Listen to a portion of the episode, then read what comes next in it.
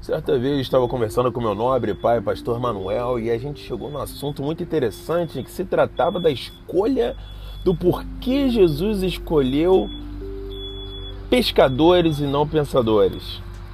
É, é muito interessante isso, porque quando a gente pensa em pensadores, quando a gente analisa o fato da, da, dos pensadores, a gente pensa em sabedoria, a gente pensa em conhecimento, mas por que Jesus escolheu pescadores e não pensadores?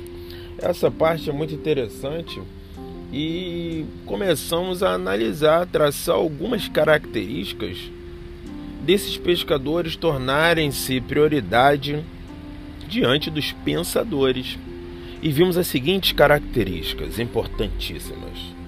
Primeiro que o pescador, o pescador ele está sempre trabalhando, ele é ativo, o pescador está toda hora trabalhando. Se ele não está no mar pescando, ele está na terra arrumando anzol, arrumando a rede, arrumando o barco, se alimentando, preparando o peixe, vendendo o peixe, fazendo o que for, mas nenhum momento parado. Ele está sempre ativo, ele está alerta, ele está ligado. O pescador, ele é paciente.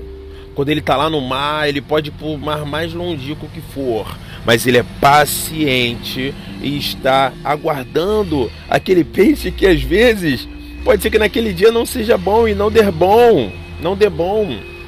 Mas ele é paciente, ele aguarda. O pescador, ele não tem medo. Ele não tem medo das dificuldades, não tem medo das turbulências, não tem medo da tempestade, não tem medo das tribulações, não tem medo da escuridão, não tem medo do mar, do rio que ele for pescar. Isso é muito interessante, que às vezes o pescador vai com o barco quase indo a pique, mas ele se mantém firme, ele se mantém confiante de que aquilo ali vai dar certo, sem medo nenhum. Uma outra característica muito interessante é que o pescador ele tem fé.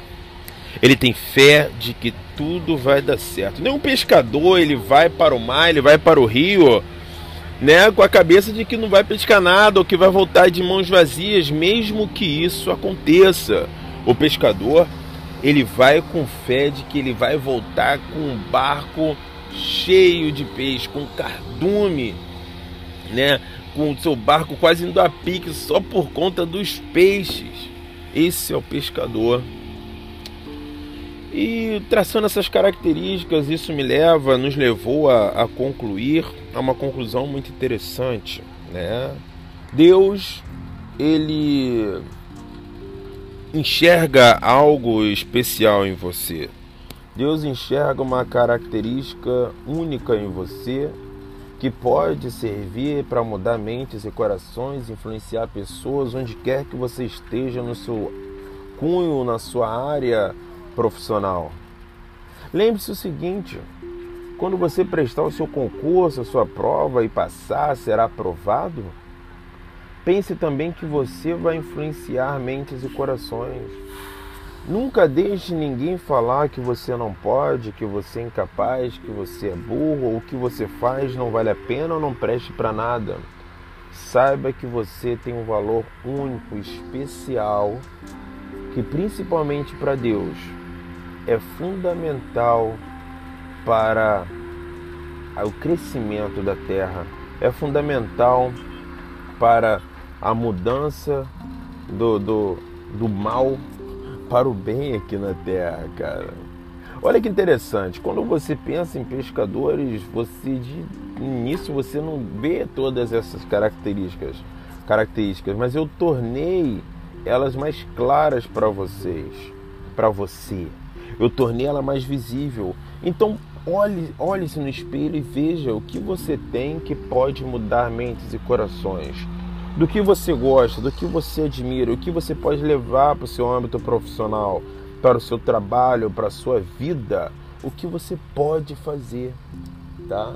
Então guarde isso, leve como ensinamento que às vezes é mais fácil, mais viável você ser um pescador do que você ser um pensador. Sabe por quê? Porque tem uma outra característica fundamental no pescador. Ele vai lá e faz. Então pare de ficar pensando muito. Não que seja ruim pensar, porque pensar é muito bom. Mas não fique pensando muito. Vá e faz, que você vai aprender mais com a experiência do que com a teoria.